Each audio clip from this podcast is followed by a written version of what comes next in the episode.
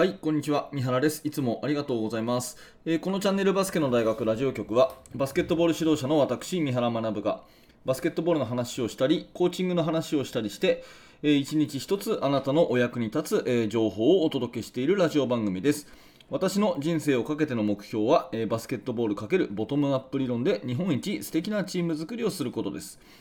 え2022年7月の13日水曜日になりました、えー皆様今日も聞いていただいてありがとうございます。元気でしょうか、ねえー私はとっても元気です、えーと今日のテーマはですね速攻を止めるファールの罰則が強化されるのではないかというですねルール的な話をしたいと思います。あの結論から言うとですねルールを正しく教えていくってめちゃくちゃ重要だよねっていうそういう話をしたいと思います。指導者目線でルールというものに対してね、えー結構私たちは技術とか戦術を教えるってことはもちろんあの意欲的にするんだけれどもルールを教えてるかなってところもね今日、えー考えるヒントになれば嬉しく思います。ぜひ最後までお付き合いください。えー本題に入る前にお知らせをさせていただきます、えー YouTube の画面からですね下の説明欄に行っていただきますといろんなリンクがあります。一番上に、えー私のチーム安田学園での夏休み練習体験会のお知らせ、えそれからその次にですね、え指導者の方向けの無料メルマガ講座。そして、YouTube メンバーシップの、特別音声講義の配信などなどですね、いろんなリンクが貼ってありますので、ぜひこの放送を YouTube でお聞きの方はですね、あの一度、えー説明欄のところをタップしていただいて、えーそちらからあのリンクの方を見ていただければと思います。きっとあなたにね、のお役に立つお話があると思いますので、えーぜひそのリンクを覗いてみてください。お待ちしております。さて、えーそんなこんなで、えお知らせが終わり、え本題でございますが、せえ速攻止めるファール、罰則が強化ということなんですけど、この話をしようと思ったきっかけがですね、あのどうやら NBA の方で、えー、とこういうストップファールっていうんですかね、テイクファールっていうのかな、これが来シーズンからルール変更の見込みということで、えーブログ記事を読みましたね、えーバスケットカウントっていうあの大きなブログの、えーまあ、記事を読んだんですけれども、ちょっと要約してお話をしますね。2022-23シーズンから速攻を止めるための意図的に行うテイクファールの罰則を強化を検討しているということでニュースが報じたと。いうことですね。要するに、えーディフェンス側の人数が少なくて、相手がファーストブレイク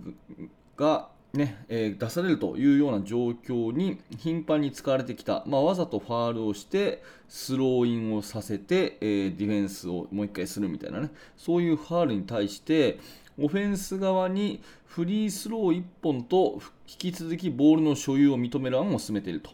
で、えーこれは、NBA 理事会へ提出し、えー決議されるが、まあ、満場一致で賛成される見通しであるということですよね。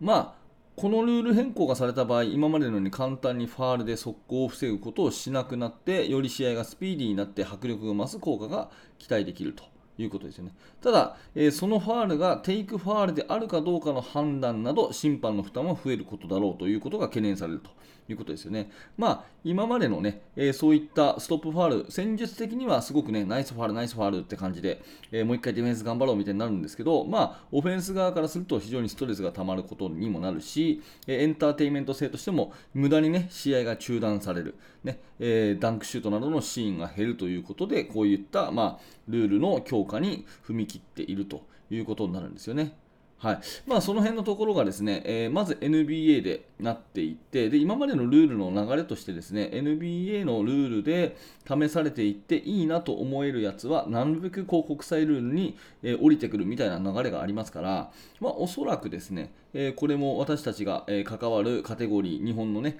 えーカテゴリーにもそのうちこう反映されるような形じゃないかなと思います。まあ、ワンショットボールポゼッションということなので、まあ、アンスポーツマンライクファールみたいな、えー扱いに今後はなるということですよね。その今までで言うと、ねえー誰もこう速攻でいなくてですね、えー相手チームが全くいなくて横からまた背後からのファールは、えフリースロープラスポゼッションということになるんですが、まあ、それがさらに幅が広がるといったような解釈でよろしいのかなというふうに思います。えー、まあ、そもそもですね、FIBA 国際バスケットボール連盟が、まあ、クリーンザゲームっていうことをね歌っていて、え、日本バスケットボール協会もね、え、クリーンバスケットクリーンザゲームっていうことを、まあ、あのスローガンとして掲げていますよね。まあ、これは暴力、え恫喝そういったものの根絶ということだったり、あとインティグリティって言われますけどね、あのやっぱりあのベンチでのコーチを含めた、え、そういった言動とかをやっぱり、え、クリーンなものにしていきましょうっていうメッセージはもう、あのー、3年前ぐらいかなに、え、発信をされて我々としてはそこを大事にしていることは、まあ、言うまでもないわけですね、まあ、要はですね流れがこのルールに基づいて綺麗なバスケットをしようよっていう流れがもう世界中にあるということなわけですね。結構今までだったらうんその昔はね何十年か前だったら、えー、ルールの穴を縫ってですね、まあ、汚いことをしてでも、えー、勝てばいいっていうような流れがあったことは事実なんですけれども、まあ、それが一つ一つ精査されていって、まあ、例えば今回話をしているような速攻を止めるためのファールっていうのが罰則が重くなると。ね、速攻を止めたところで、えワンショットプラス相手ボールってことはですね、えあまりこう速攻する意味がなくなってくるというようなことだったり、うんまあ、アンスポーツマンライクファールっていうものの幅も多分広がってくるし、まあ、テクニカルファールもですね、えー、数年前にあのフリースローを挟み込むっていうようなそういった罰則にすることでより審判がある意味取れ取りやすいようなねそういうような流れになったりしてますよねだから大きなくくりとしてはとにかくクリーンザゲームクリーンザバスケットボールっていう流れが、まあ、NBA でも FIBA でも、まあ、日本バスケットボール協会でもあるっていうことは、えー、絶対頭に入れておくべきだと思います。でそこでですね、えー、私たち指導者が、まあ、子どもたちに向き合うということを考えたときに、やっぱりルールのですね細かなところを正しく教えていくっていうことをやるのが大前提だと思うんですね。何がファールで何がファールじゃないかとか、あとは最近よくね、えー、厳しく言っていこうというのがトラベリングですよね。うん、世界基準から日本の基準が随分とこう離れているっていうことをよく言われて、えー、トラベリングに関してはあの世界基準でかなり厳しく吹いていこうというような流れが今ありますので、まあ、そういったことをですねしっかり丁寧に教えていくってことは私たちが大事にすべきことなんじゃないかなというふうに思います。えー、結構その技術、戦術っていうのは私たちはね熱心に勉強をして、えー、それをねあの意欲的に子どもたちに教えようとするんだけれどもやっぱりその同時にですねルールについてもやっぱりルールブックを絶えず読んでですね、えー、それを子どもたちに伝えていくっていうことをするのもコーチの責務なのかなというふうに思います。で最後にですねちょっとあるエピソードをお伝えしたいんですがこれ昔読んだですね山崎澄夫先生という方の本に書いてあったことなんですけどね。えー、山崎すみれ先生はあの長崎県で女子を教えている、えー、まあ、非常に有名なコーチの方で私が紹介するまでもないようなですね、えー、伝説的な高校バスケットの指導者なんですけどその山崎すみ夫先生の本に書いてあったのが当時ね、えその当時ハンドチェッキングってものが新ルールとして適用されたと。要するにですね、まあ、簡単に言うと手のひらでちょっと触ったら全部ファールしましょうっていう新ルールだったらしいんですね。うん、私はその頃もちろん指導者じゃなくて多分私が中学生ぐらいの時じゃないかなそういう言葉があってですね手のひらでちょっと触れたらピッっていう風にファールを吹くっていうね、えー、ことにしましょうってことだったらしいんですよ。まあそれもちょっと行き過ぎだろうってことでだんだんだんだんあのちゃんとこう塩梅が取れたらしいんですけどとにかく当時は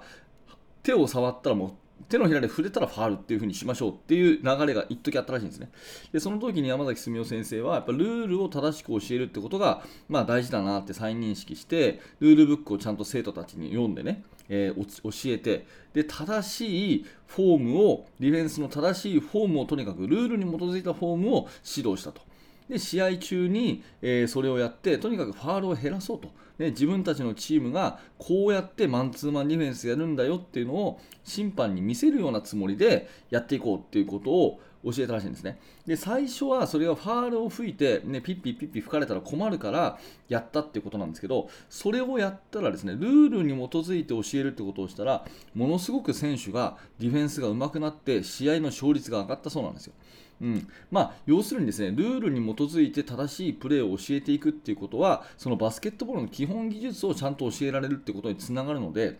ルールを守らせるっていうことは試合の勝ちにつながるチームの強化につながるっていうことをそのハンドチェッキングっていうことを回避するために指導したことによってすごく山崎澄夫先生は痛感したらしいんですね。基本がいかに大事かっていうのを痛感したと。で、基本とは何かっていうと、ルールを守ることだっていうことをね、痛感したなんていうエピソードが、えー、本に書いてありました。なんかそんなことをね、えー、私もちょっと思い出したので、今こんな話をさせてもらってるんですが、まあ今回ね、えー、お話のまとめとしては、えバスケットボールのルール改正は間違いなくクリーンゲーム、ね、もう汚いプレーをなくそうっていう流れにあります。なので私たちとしてはルールをちゃんと理解し、それを教えていくっていうことはね、大事だし、技術、戦術だけ教えるんじゃゃなくて、ルールを教えるってことはすごい大事なことと。で、巡り巡ってですね、山崎澄夫先生のエピソードからも分かるように、ルールを教えることイコール正しい技術を教えることにつながるので、まあ、その辺の理解をね、え、しっかり腑に落として、え、ルールを伝えていって、綺麗なバスケットをね、やっぱりやらせていってあげるっていうことが、え、大事かなという、そんなお話でございました。え今日のテーマは、速攻を止めるファール、NBA で罰則が強化かというお話から、まあ、ルールの大切さということを考えさせていただきました。え何らかあなたの参考になれば嬉しく思います。はい、ありがとうございました。え、このチャンネルではいつもこういった感じで、え、バスケットボールの話を、え、楽しくしております、え今日の放送が面白かったという方は、ぜひチャンネル登録をしていただいて、また明日の放送でお会いしましょう。はい、最後までありがとうございました。三原学でした。それではまた。